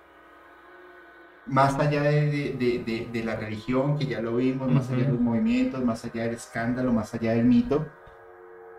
¿Será entonces que tenía un, un poder sobrenatural? ¿Natural? ¿Con la naturaleza? Es que no sé, o sea, es difícil explicarlo porque, o sea, realmente, ¿cómo escapas tú de una erupción? No, no. O sea, es que no, ¿con ¿qué explicación? Ahí si quieren en el chat pueden dejarlo para que Julio pueda, pueda leer. ¿Qué, manera hay de que una persona que esté escalando un volcán que entra en erupción aparezca como si nada? de Como, ah, sí, hola, ya, ya lo escalé, ya está perfecto. Pues yo no lo, no, no, no lo sé, pero lo que sí te puedo asegurar es que su, influ- su influencia es muy notoria desde la música de los 50 hasta todavía lo que eh, encontramos hoy. Eh, el, justamente el jueves en, en TikTok voy a estar hablando de los sucesos del, del Tomorrowland. Ok. em, de temas Illuminati que hay muy fuerte, que también tiene una, una, una gran fuerza de, de, de Aleister Crowley. Pero hay artistas que a mí me sorprende que tengan esa influencia. Me, me sorprendió. Y uno de ellos es David Bowie. Tiene una, una canción que se llama Quicksand. Y eh, aquí hago un paréntesis. Todas las canciones de, que vamos a hablar en este capítulo, como las que ya hemos venido hablando, las puedes encontrar en nuestra playlist de Spotify, musicalmente paranormal. Ya están y la verdad es que están brutales. Esta canción dice mm, así, ¿te parece si leemos una canción, la comentamos, nos traes un tema? Perfecto. Un- un- lo que quieras de Lester. Dale, me y parece lo vamos y ahorita les cuento una historia buenísima. Brutal. Brutal. Dice, abro comillas, quicksand o arenas movedizas. Estoy más cerca del Golden Dawn, inmerso en, un en el informe de Crowley de imaginería. Vivo en una película muda que representa el sagrado reino de Himmler de la realidad soñada. Estoy inquietado del objetivo. Total me acerco al agujero roto y ya no tengo, y ya no tengo el poder. No, ya no lo tengo. Soy el hombre retorcido en los ojos del garbo, la prueba viviente de las mentiras de Churchill. Soy el destino, repartiendo entre la luz y la oscuridad donde los demás ven sin sus intenciones. Divina simetría, debo besar el colmillo de la serpiente o proclamar la muerte del hombre. Me estoy hundiendo en las arenas movedizas de mis pensamientos y ya no tengo el poder. No creas en ti mismo, no te engañes con creencias, la sabiduría llega con la liberación de la muerte. No soy un profeta ni un hombre de edad de piedra, solo un mortal, un superhombre en potencialidad voy viviendo. Limitado por la lógica del Homo sapiens, no puedo quitar mi vista a la gran salvación de la asquerosa fe. Si no te explico lo que deberías saber, puedes hablarme de esto en el siguiente bardo. Me estoy hundiendo en las arenas movedizas de mis pensamientos y ya no tengo el poder. ¿Cómo lo ves? Bueno, básicamente yo veo que todas las personas influenciadas por, por, por este movimiento de Crowley tienen una burla hacia la iglesia, ¿no? Tienen como un, un odio profundo hacia la iglesia y se burlan mucho de la fe. Es decir, como si es que no sé, siento, siento que de alguna manera ellos ven que la iglesia priva del conocimiento a las personas, del conocimiento en general. Pero, pero, ¿no crees que es un poco contradictorio? Que una persona como, pues, como Lester, que fundó sus movimientos espirituales, que promulgaba un movimiento, fuera en contra de otro movimiento por adoctrinamiento. Yo creo que precisamente por eso los fundaba, porque no estaba de acuerdo con, con la manera en que la iglesia privaba de conocimiento a las personas. Que incluso creo que él lo dice en un libro, que obviamente el, eh, el hecho de que, de que alguien pueda acceder a conocimientos mayores que otras personas le da poder sobre esas personas que no tienen ese conocimiento. ¿Sí me explico un poco? Sí, no, sí, por supuesto. Pero al final a mi criterio sigue siendo contradictorio. Claro, El adoctrinamiento también es una parte de la libertad. El que tú puedas hacer lo que quieras y cuando quieras también es un adoctrinamiento a la anarquía y a una revolución. irónicamente, claro. únicamente. Entonces, ahí es donde volvemos a sus primicias, pues haz lo que quieres. Bueno, eh, No sé, es- en, en mi Sí. mente no es tan fácil de digerir. Sí, no, y estoy totalmente de acuerdo, que obviamente tenía ya mucha, bueno, a través del tiempo se contradecía en, en muchas cosas que, que afirmaba y aseguraba. Mira que em, algo también curioso acerca de él es que em, él en varias expediciones que hizo eh, a diferentes montes y montañas, él se enfermaba Ujú. Y contraía, no sé, eh, una oportunidad, él contrajo malaria y se recuperó en la mitad de tiempo que se Sí. recuperaba una persona normal. Es verdad. Y aparte no tuvo secuelas, que para esa época solo el hecho de sobrevivir a la malaria ya Era era, un era un hito. Y asimismo lo hacía en sus expediciones, que le daba eh, resfriados súper fuertes, eh, bueno, gripas, y se recuperaba, o sea, terminaba el- de escalar, volvía y se recuperaba como si nada. Es, es- es el, es el, por eso digo, el mito o la leyenda. Para saberlo es difícil. Vamos a leer otra canción y pasamos a los comentarios a ver qué, qué ha pasado por ahí. Perfecto. Mr. Crowley de Ozzy Osbourne, que la mencionabas hace un rato. Me pareció muy curiosa esa canción. Sí, sí, es, es bien, bien controversial y abro comillas. Señor Crowley, ¿qué pasó por su cabeza? Oh, señor Crowley, ¿habló con los muertos? Tu estilo de vida me parecía tan trágico con la emoción de todo. Engañaste a toda la gente con magia. Esperaste la llamada de Satanás. Señor encantador, creía que era puro. Señor alarmante en relación nocturna, descubriendo cosas que eran sagradas y manifestarme en esta tierra, concebido en el ojo de un secreto, y esparcieron las placentas, como tú mencionabas. Señor Crowley, ¿quiere montar mi caballo blanco? Señor Crowley, es simbólico, por supuesto. Acercándonos a un tiempo que es clásico, oigo llamar a las doncellas, acercándose a un momento que es drástico, de pie, de espadas a la pared. Fue enviado polémicamente. Quiero saber lo que quisiste decir. Quiero saber, quiero saber lo que quisiste decir. Sí. Y, entendiendo pues que Ozzy, como lo mencioné hace un rato, estaba pasando por un momento de no tan fácil, pero yo esta canción la veo como, o la escucho, como una súplica a un guía espiritual de Total. qué hacer. No, y sabes, es curioso porque en la canción Ozzy Osbourne también dice lo que nosotros decíamos ahorita. Quiero saber qué quería decir. Si te das cuenta que al final es así, Así es. que es como que mm, realmente no entiendo muchas cosas de lo que él decía, pero quiero entenderlo. Mira que hablando un poco de esto, em, bueno, tú sabías que Crowley se autodefinía como hechicero, que le gustaba la magia como tal. ¿Y recuerdas qué definición le daba él a la magia? No. Bueno, entonces vamos a leerla. La magia es la ciencia y el arte de hacer que el cambio ocurra en conformidad con la voluntad. Ok. ¿Quieres que la lea de nuevo? En el chat quiera que la lea de nuevo. Adelante, por favor. La magia es la ciencia y el arte de hacer que el cambio ocurra en conformidad con la voluntad. ¿Recuerdas lo que hablábamos en mi capítulo sobre el secreto? Uy, sí.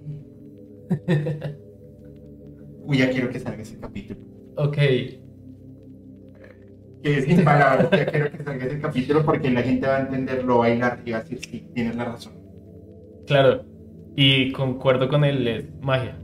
Realmente es magia. El hecho de que tú pongas tu voluntad en algo y que ese algo Se ve comience a existir, que lo traigas a tu realidad como el poder de la mente. como el poder de la mente. Vamos a leer algunos comentarios, por favor. Eh, porque eso está buenísimo, por favor. Y vamos a ver la. Porque quiero que entremos al- a, a- a un tema que es bien controvertido también y que me resulta también muy interesante.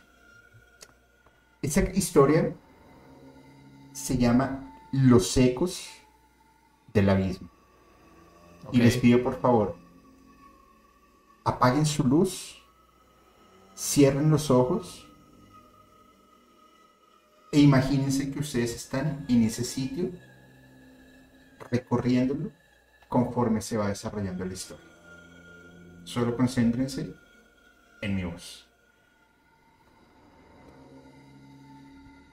En una remota y tenebrosa noche de invierno, un grupo de intrépidos investigadores decidió desafiar el oscuro pasado de Aleister Crowley y explorar los rincones olvidados de su siniestra mansión, Boleskine House. Guiados por la, curiosidad y la, la fascinación por lo oculto, se adentraron en los corredores sombríos de la antigua residencia. Una vez dentro, la atmósfera se volvió opresiva y heladora, como si fueran observados por fuerzas invisibles que acechaban desde las sombras. Pronto extraños sucesos empezaron a ocurrir. Sus linternas parpadeaban y los pasos resonaban en eco, como si el propio edificio cobrara vida. A medida que se adentraban en las profundidades de la mansión, descubrieron símbolos arcanos grabados en las paredes y extraños objetos rituales esparcidos por doquier. Los investigadores comenzaron a sentir una presencia inquietante que los acompañaba, una presencia que parecía provenir de otra dimensión. El miedo pronto se apoderó de ellos, pero su curiosidad insaciable los impulsó a seguir adelante. En el corazón de la mansión encontraron una sala oculta, empapada en una oscura, en la oscuridad profunda. En el centro de la estancia, una figura encapuchada estaba arrodillado ante un antiguo libro cubierto de polvo. Los investigadores empezaron a temblar. La temperatura bajó y ellos, incapaces de desviar la mirada de esta misteriosa figura, se acercaron. Sin previo aviso, el libro se abrió por sí solo y las palabras limpias de un conjuro ancestral resonaron en el aire. Un escalofriante viento remolinó sus alrededores y las luces parpadearon y se extinguieron. Una risa malévola llenó la sala, haciendo eco de los oídos de los, intrépidos exploradores. En medio del caos, la figura encapuchada se alzó y se dirigió hacia ellos con pasos lentos y deliberados.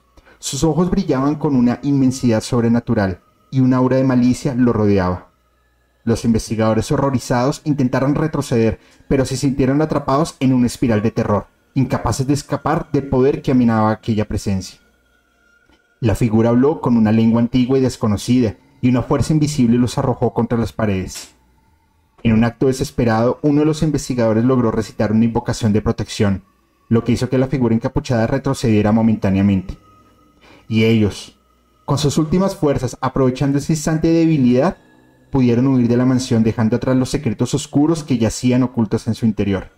Pero el recuerdo de esa aterradora experiencia los perseguiría por siempre y los ecos del abismo que despertaron esa noche continuaron atormentándolos en sus sueños más oscuros. Así, aprendieron a respetar la leyenda de Aleister Crowley.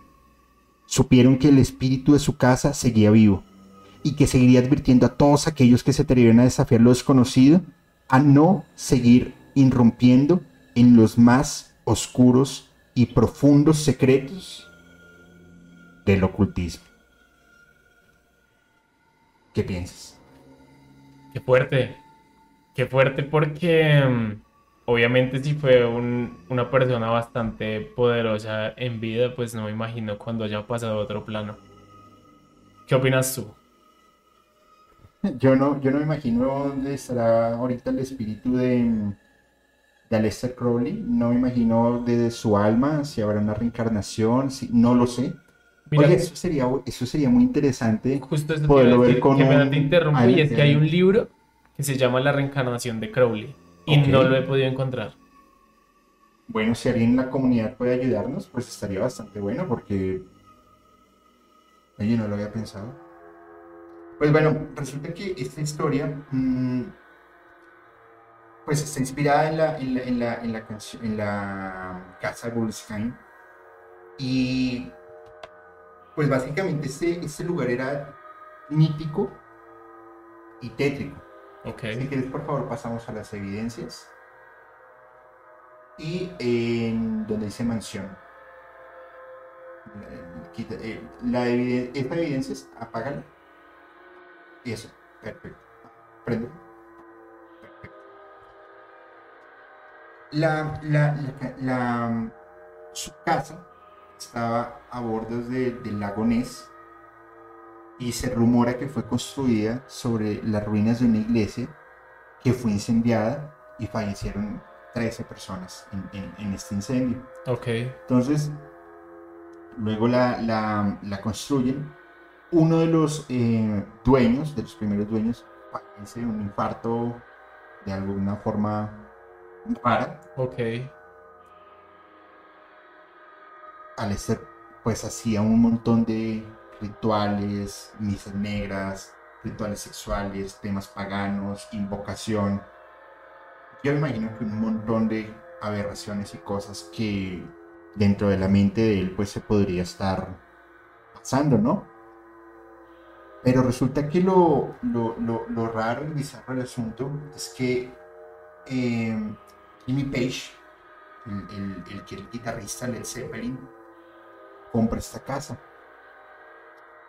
Y se empieza a, a rodear un misterio sobre todo lo que estaba sucediendo en ese momento en, en- en la banda. E inclusive por Led Zeppelin empieza a ser muy influenciado a través de Jimmy Page Ujú. dentro de su música, dentro de sus eh, artes, dentro de sus propios logos, que pues para, lo, para, como para no profundizar, eh, veas el capítulo que grabé con Lash Neposed, con mi amigo Lash, de Led Zeppelin, donde hablamos justamente de, de, tema de, Led Zeppelin ya más enfocado. Eh, luego pues Jimmy Page vende la casa y esta se incendia después. Y ahora- creo que en 2016, creo, la vuelven a, reconstruir. Y Jimmy Page básicamente la vende porque estaba harto de que fueran a su casa a ver el, el, el- el mito en donde vivió Aleister Crowley. Mira que antes, antes de que se incendiara por última vez, esta casa perteneció a un general. Ok. Y este general, en la habitación que le pertenecía a Crowley, se auto desvivió de un de ¿Ah, un shot en la en la cabeza. Ah, no, pero sí, no, eso Y lo encon- pues encontraron sus restos ahí humanos y posteriormente la compró el, el gobierno para hacer un museo sobre Crowley. Y cuando estaban todos los proyectos se incendió y quedó en ruinas y nadie más ha querido hacer nada con ella. Pero es que yo me imagino que la, el, el- la carga energética y la cantidad de portales que deben a- a estar abiertos allí debe ser algo muy loco. Ahora, Totalmente. hay de varios mitos sobre Led Zeppelin que se dan. Por ejemplo, que John Bonham fallece aquí. No es cierto. John Bonham sí fallece en una, en una casa de Jimmy Page, pero creo en Inglaterra. No, no sé exactamente en dónde. Eh, otras, pues que Jimmy Page hacía rituales y eso. No lo sé. Difícil saberlo. y otra cosa que ahí se empezó a escribir Stairway to Heaven, no, no es cierto tampoco, pero sí es cierto pues que la, la influencia en una de las bandas más importantes de, de- de- del rock como Led Zeppelin y Aleister Crowley pues fue bastante, bastante, bastante fuerte. Como también han habido otros artistas que han sido fuertemente influenciados y Em, te voy a hacer una pregunta un poco ridícula, pero quiero que me la respondas con toda sinceridad. Ok, ¿Crees en lo paranormal? totalmente. ¿Crees en el poder de la invocación? Claro que sí. Yo hice esta vez, una vez este ejercicio y lo quiero volver a hacer con tu permiso y con el permiso de las personas que están conectadas. Dale. Y si alguien siente algo raro, eh, no fue mi culpa. O tal vez sí. O tal vez sí, no lo sé.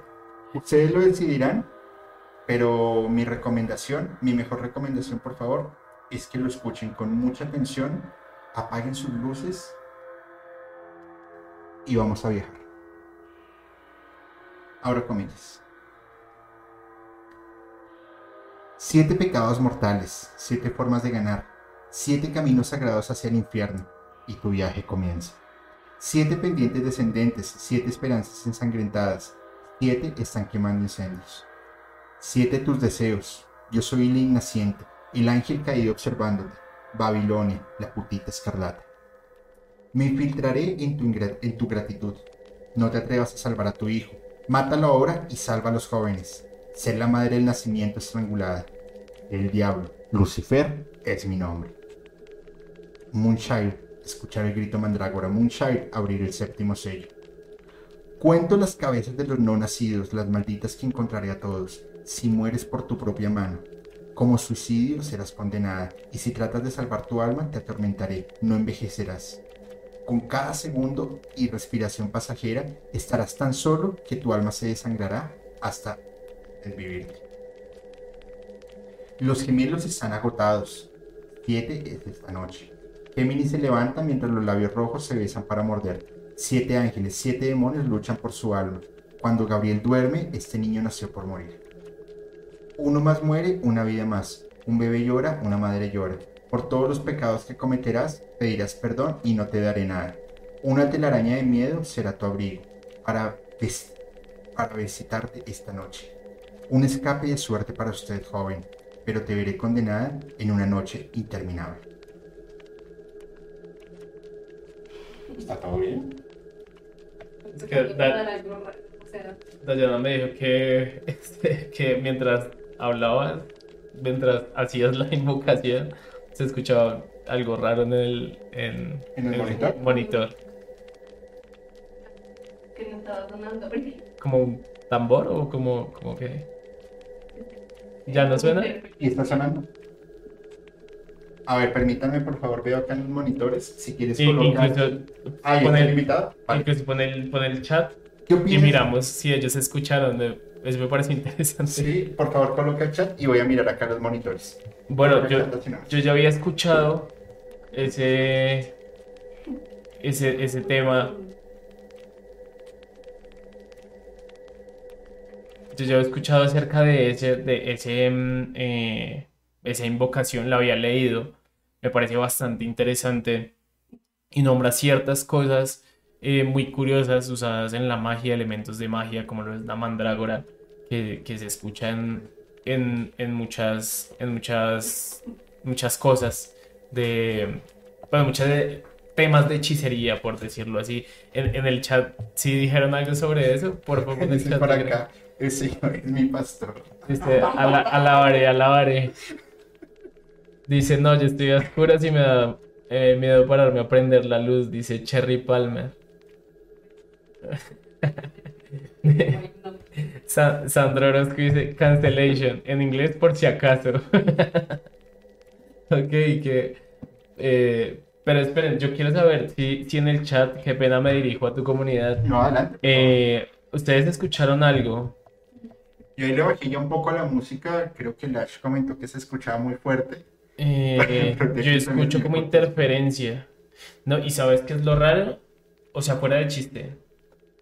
Cuando al principio hablaste sobre invocación, yo sentí como que algo me, como que me abrazaba. Y cuando comenzaste a leer, volví a sentirlo, como acá en los brazos. Y ahora siento frío en las pantorrillas. Vamos, Eh, vamos, a, hacer lo, vamos a hacer lo siguiente. Es raro. Vamos, vamos a hacer, vamos a hacer señor, estilo. Porfa, eh, ve al, al OBS. Nos van a regalar 10 segundos. ¿Listo? Por favor. Vete al intro. Listo. Listo. Acá estamos nuevamente. Hemos Ya, vuelto. hemos vuelto. Ya revisamos a ver qué fue lo que pasó. Eh, por aquí decía, creo que alguien dijo... em, creo que fue la que preguntó por acá, que si eso ya lo había hecho antes. Sí, una vez leí esta canción, Moonchild, de mm, em, Iron Maiden. Y sí, la verdad es que sí, esta canción es de las, de las más pesadas. Y la influencia que tuvo Aleister Crowley, tanto en, Iron Maiden como en eh, Bruce Dickinson, fue bastante fuerte, fue bastante, bastante densa. Porque no solamente, o sea, Moonchild es una canción de invocación, es una invocación, perdón, que Aleister Crowley tenía de, sobre tratados de brujería y demonología, y ellos la vuelven música. Entonces, básicamente, cuando tú la estás escuchando, puedes sentir naturalmente Es como si hicieras un, un rito, claro. Un- como una invocación. Entonces, eh, la verdad, pues sí es bastante, bastante fuerte. Ahora, eh, Revelations de, de Iron Maiden también tiene su, su tema bastante bizarro, abro comillas. Oh Dios de la tierra y del altar, inclínate y escucha nuestro lloro. Nuestros gobernantes terrenales flaquean, nuestra gente deriva y fallece. Las paredes de oro nos entomban, las espadas del desprecio se dividen. No tomes tu trueno de nosotros, pero llévate nuestro orgullo. Solo una nena en un abismo negro. No hay razón para un lugar como este. Las paredes están frías y las almas claman de dolor. Una manera fácil para que los ciegos. Un camino inteligente para que los necios que lo saben. El secreto del verdugo, la sonrisa en sus labios, la luz de los ciegos verás. El veneno se desgarra en mi columna vertebral. Los ojos del Nilo se abren, ya verás. Ella vino a mí con un beso de serpiente, mientras el ojo del sol se levantaba sobre sus labios. La luz de la luna atrapa lágrimas de plata, de plata que lloró. Así que nos acostamos en un abrazo negro. Y la semilla es sembrada en un lugar santo, y miré y esperé el amanecer. La luz de los ciegos verás, el veneno que desgarra mi columna vertebral, vertebral. los ojos del Nilo se abren, ya lo verás. Úntenos a todos juntos, artiza con esperanza y libertad. Sin tormento o mal tiempo, vas a sacudir el barco, ya verás. Ha llegado el momento de cerrar los ojos y aún así el viento y la lluvia, para el que será el rey, es el vigilante del ring. Eres tú. Y es una canción dedicada a Lester Crowley. Curioso, ¿no? La influencia tan fuerte que tiene sobre, sobre muchas bandas. Y estoy acá leyendo los comentarios y dice Cherry Palmer que por favor dejes de abrir comillas. Me causa gracia eso. Eh, bueno, me, parece, me extraña mucho que una profesora como Cherry diga que no abra comillas, porque eso es- no es una autoría mía. Pues. No, no pienso que me denuncie por... Es que por- lo, lo vas a leer sí o no, con comillas o no. Mira, yo tengo un Julio dato. Cierra las comillas miércoles. Cierro comillas como por 500. Mira, imagínate que tengo un dato bastante curioso, Ujú, ya como para ir finalizando los datos curiosos. Ok. ¿Alguna vez tuviste Yu-Gi-Oh? Sí, claro, por supuesto. Es un juego de de cartas cartas. que Ajá. yo creo que muchos hemos visto, ¿no? Eh, eh, yo crecí viendo Yu-Gi-Oh! Y, y Pokémon, obviamente. Pero en el caso de Yu-Gi-Oh! hay dos cartas que hacen referencia a Crowley. ¿Sabías Ok, eso? No, no sabía. ¿Cuáles son? Una carta se llama Crowley, el primer, bueno, está como una traducción chafa que, que dice profesionario, ¿sí? Pero es como Crowley el primer, como el primer, ejer- el primer profeta que ejer- ejerce, por decirlo así, ¿sí? Como... Y la segunda carta se llama Alester, el que invoca. Acá están, para el que las quiera buscar. Ven, eh, pas- sí la- pásamelas, porfa. Te las paso por ahí, ¿verdad? Pa- eh, sí, pásamelas. Ah, bueno, sí, para que las pongas en pantalla. Oh, no, no, para, Y- ponerlas en pantalla, ah, para enviarlas al grupo de Telegram. Eh, Ah, por listo, favor, súper. suscríbanse al grupo de Telegram. Que Te las voy a enviar entonces se me por- por WhatsApp. Oye, qué interesante Entonces, esto. imagínate eso. Y sabes, me puse a investigar un poco sobre las cartas y una de las cartas, em, al sacrificar la carta, haces que otras cartas tengan mucho más poder. Y la otra carta evita que tengas que sacrificar cartas para invocar nuevos personajes. Ah, caray. Qué curioso, ¿no? Pues está, está bastante bueno. Oye, le envío un, un saludo y un abrazote enorme a Becky Baker que dice saludos a todos. Aquí mi paga por mi butaca VIP. Ella es como todos los domingos la diezmo. Ah, ok, oye, Bienvenidos al, muchas gracias. al movimiento de invocaciones Julio Paranormal. Está bueno. Oye, em,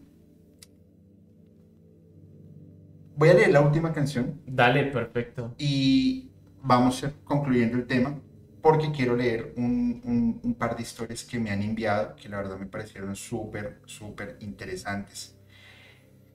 Esta canción la escribe John Frusciante, el actual guitarrista de Red Hot Chili Peppers. Y la canción se llama 666. Ok. Él también orientada a, a, Lester Crowley. Abro comillas. Algo en estos días en el aire. Tengo miedo de cantar esta canción porque nadie me contesta. Se interpuso en el camino de esta única oportunidad mía. Lo tiro de vuelta. No iba a durar. Salté adelante y había un torbellino. Una buena sensación allí. Salí rápido, más bajo de lo que voy. Soy un pinball. Pegar a través de mucho, luego en la pared lateral. La gota, debía estar sola en medio tiempo. Nadie viene en mi camino y estoy orgulloso de decir que crucé la línea.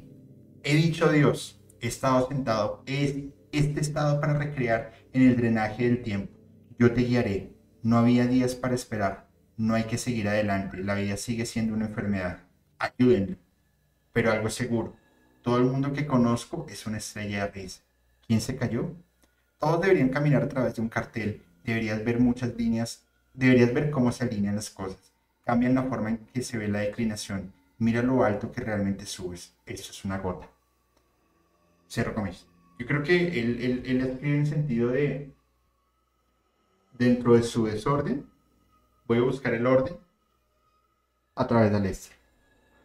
Pero mira que me pareció bastante curiosa la frase que dice, eh, la vida es un desastre, por favor, sálvenme. Que como te salvas de la vida, pues, desviviendo, ¿no? Así es. Curiosa frase, esa frase me, Te quedó sonando. sí, me llegó a, al- a la mente. Curiosa. Bueno. ¿Qué te parece si dejamos hasta acá a Lester Crowley? Eh, sí, yo ¿O creo que ya es- otro dato No, que ya realmente eso era lo que, lo que traía. Me parece muy interesante. Nuevamente, gracias por, por invitarme y por el, por el aporte que me dejas hacer. Espero que a todos los que están en el chat, a toda tu comunidad, espero que les guste bastante, estén en vivo o no. eh, pueden dejar un comentario ahí si les gustó mi participación o no. Eh, veo que sí, entonces me agrada bastante. Y yo tengo un regalo para Julio, por supuesto, para la comunidad Me gustan los regalos. también. Eh, mira, yo trabajo ¿Qué con esmeraldas. Ok. eh, es uno de mis muchos trabajos, trabajo en diversas cosas. Y te traje una pequeña esmeralda que a estas esmeraldas se les llama gangas. Esta ganga ¿Quieres la- particularmente. Creo que- ah, sí, creo que se ve mejor. Esa ganga particularmente, si tú la ves, tiene eh, diversos materiales, entre ellos tiene pirita y tiene cuarzo. ¿Qué es lo que pasa? La pirita es conductora de eh, energías en general, sea eh, espiritual o física. El cuarzo limpia energías como tal, y la esmeralda se considera como una piedra que te lleva a lograr lo que te propongas. Bien. Entonces es un, es un regalo de mí para ustedes, para toda la comunidad de, de pues de tu comunidad. Me está, Muchas, muchas gracias por, por tu regalo, en serio que No, lo, con mucho gusto. lo, lo valoro mucho y, y lo iré colocando en, el, en el pequeño altar que empezaré a crear de musicalmente. Y qué bonito. en serio, Claro, y le das gracias. baños de luna para limpiarla de todas las Y para y para. Exacto. Oye, muchas gracias Con nuevamente, mucho gusto, y musicalmente es tu casa, como siempre. Quiero leer dos historias para ir concluyendo el capítulo que nos envían eh, a partir de este momento, pues vamos a empezar a hacer algunas dinámicas. Una de ellas va a ser leer historias en como una sección que se llama Historias reales de personas reales Ok. y son miembros de la comunidad que me envían sus historias, como te pasa a ti. Eh, hoy solamente voy a leer dos, pero las personas que ya me enviaron sus historias, por favor, frescos que el miércoles, el domingo, todos los live, voy a estar leyendo diferentes historias. Y si tu mamá, tu tía, tu abuela, tú, lo que sea, tienen esas historias, mándenmelas, porque aquí vamos a hacer algo bien, bien Y interesante. las vas enseñando. y las voy a enseñar. Ujú, Perfecto. Esta historia la he bautizado Algo me salvó la vida y me la envía Sandra Orozco. Esta historia nos pasó en una casa en la que viví por más o menos siete años. Cabe mencionar que toda mi familia, que toda mi familia siempre hemos escuchado y visto cosas paranormales, así que no es nada nuevo para nosotros. Bueno, en una de estas ocasiones yo estaba en la cocina preparando la cena. De repente escucho que mi esposo me grita. Él estaba en la cochera haciendo mecánica. mecánica. Mi hija no estaba ese día en casa. Al momento en que, el grit- en que escuché el grito, yo estaba prendiendo la estufa que era de gas. Así que tenía que girar la perilla de la estufa hacia la izquierda, esperar unos segundos a que saliera el gas y girar completamente para que prendiera. Cuando mi esposo me llamó, salí corriendo a ver qué necesitaba y no me percaté que dejé el gas abierto. Mi esposo se cortó, así que estuvimos en la cochera como unos 20 minutos ayudándole y limpiándole su herida. Cuando regresé a la cocina, iba a seguir haciendo mi comida. Y al, al intentar prender la estufa, siento que unas manos me tocaron los hombros y fuertemente me dicen, ¡No! Me quedé congelada del miedo. Fue cuando me di cuenta que el gas se estaba escapando por 20 minutos o un poco más. Si hubiera prendido la estufa, creo que hubiera explotado. Ese día, algo me salvó la vida. ¿Qué opinas? Bueno, es bien curioso que eh, a muchas personas les pasan cosas así, ¿no? Que están a punto de hacer algo, de, digamos, cruzar una avenida y sientes, no sé, que te llaman Julio, y tú volteas y ves que pasó un carro a toda velocidad que te hubiera hecho daño si hubieras cruzado y si no hubieras escuchado eso. Y pues nada, tiene quizás un ángel o, o una entidad que se preocupa mucho por ella, algún antepasado o algo así. Sí, es verdad.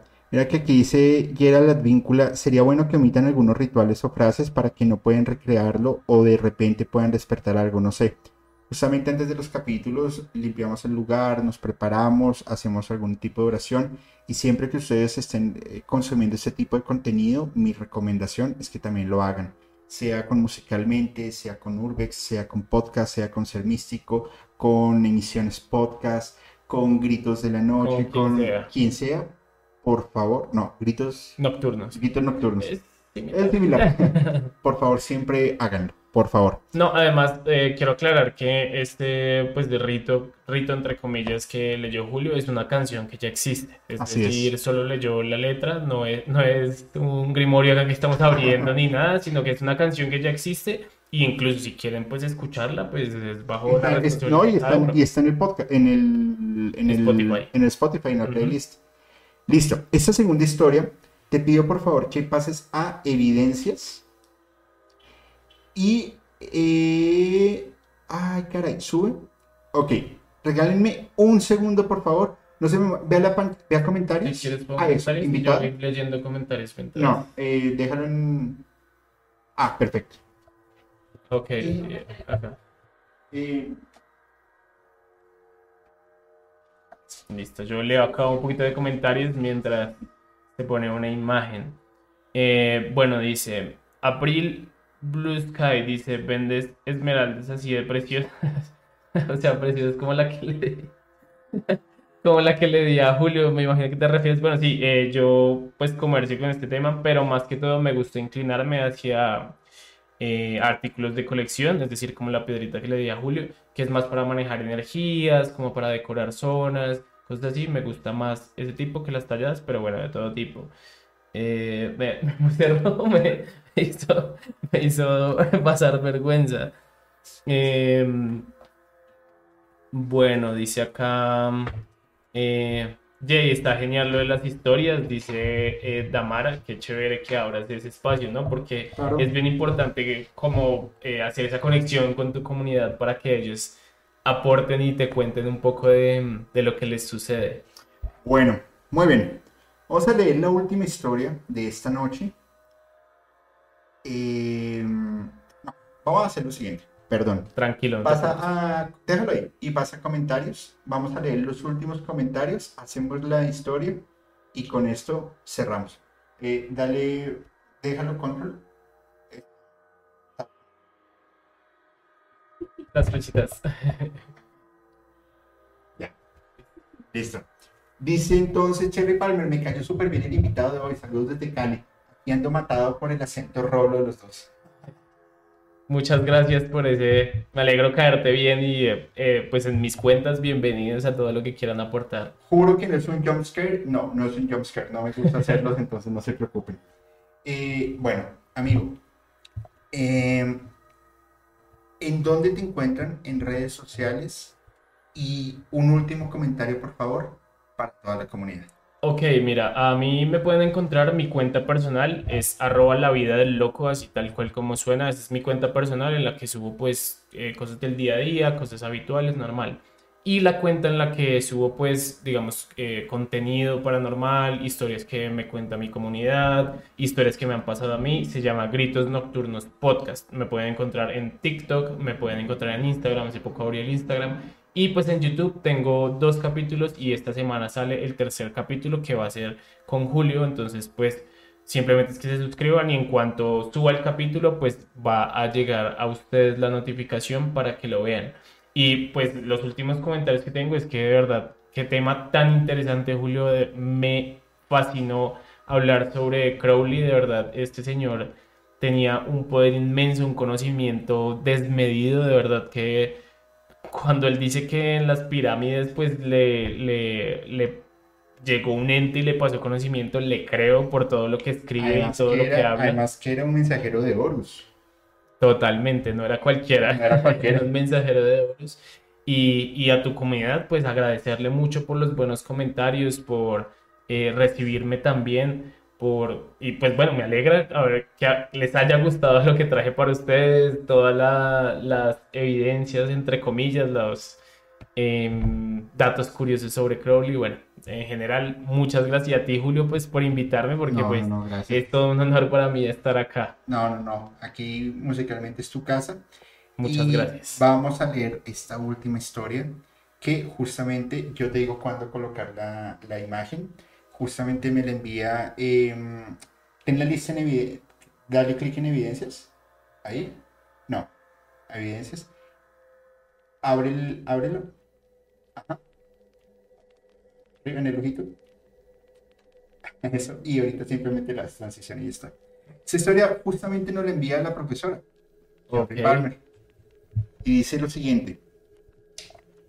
Esta es la historia cuando trabajé en un colegio tradicional religioso. Se dice que hace unos 50 años o más, en el, en el estacionamiento del colegio, un bus escolar desvivió a una niña de tan solo 7 años. Su alma, al parecer, nunca se fue del lugar. Cuando yo ingresé a trabajar en dicho colegio, me asignaron un salón en el cuarto piso. Fui la única docente asignada ahí. Yo desconocía la historia de la niña, así que todo estaba tranquilo hasta que un día la vi pasar. Vi una niña transparentosa y gris. Quedé congelada sin poderme mover. Cuando me pude mover salí corriendo hacia la oficina del director. Le conté, le conté lo sucedido y él me contó la historia del, establecimiento, del estacionamiento. Posterior a eso, la vi una oportunidad más, pero esta vez en el tercer piso. Por favor. ¿Puedes ver a la niña? Creo que está como detrás, Así ¿no? es. Detrás, todos como en la puerta. Y sabes que lo, lo más lo más extraño. Esta, esta foto cuando me la, me la- cuando me la, cuando me la, cuando me la haces llegar eh, Cherry, no la había detallado tanto. Eh, de por sí se la devolví y le dije, ¿es esta? Y me dijo, sí. Pero, mira lo que dice Cherry, les que esta una vez la escuché cantar y casi me da algo. Pero ahorita que la configuré rápido en el computador, pude ver la imagen completa de ella. Al final, solamente ustedes tienen la decisión de si esto es cierto o no. A todas las personas que nos han acompañado en este capítulo, muchísimas gracias. Si les ha gustado, por favor regálenos un like, un comentario. Después cuando cerremos la emisión, déjenos un comentario, por favor. Esto nos ayuda a que el canal siga creciendo. Compártanlo con sus amigos, con sus parejas, con todo el mundo. Porque poco a poco iremos creando nuevo y mejor contenido. Muchas gracias por seguirnos y que pasen muy buena noche. Soy Julio y sientan la música, vivan la música, pero piénsenla de una forma totalmente diferente. Buenas noches. Hasta luego.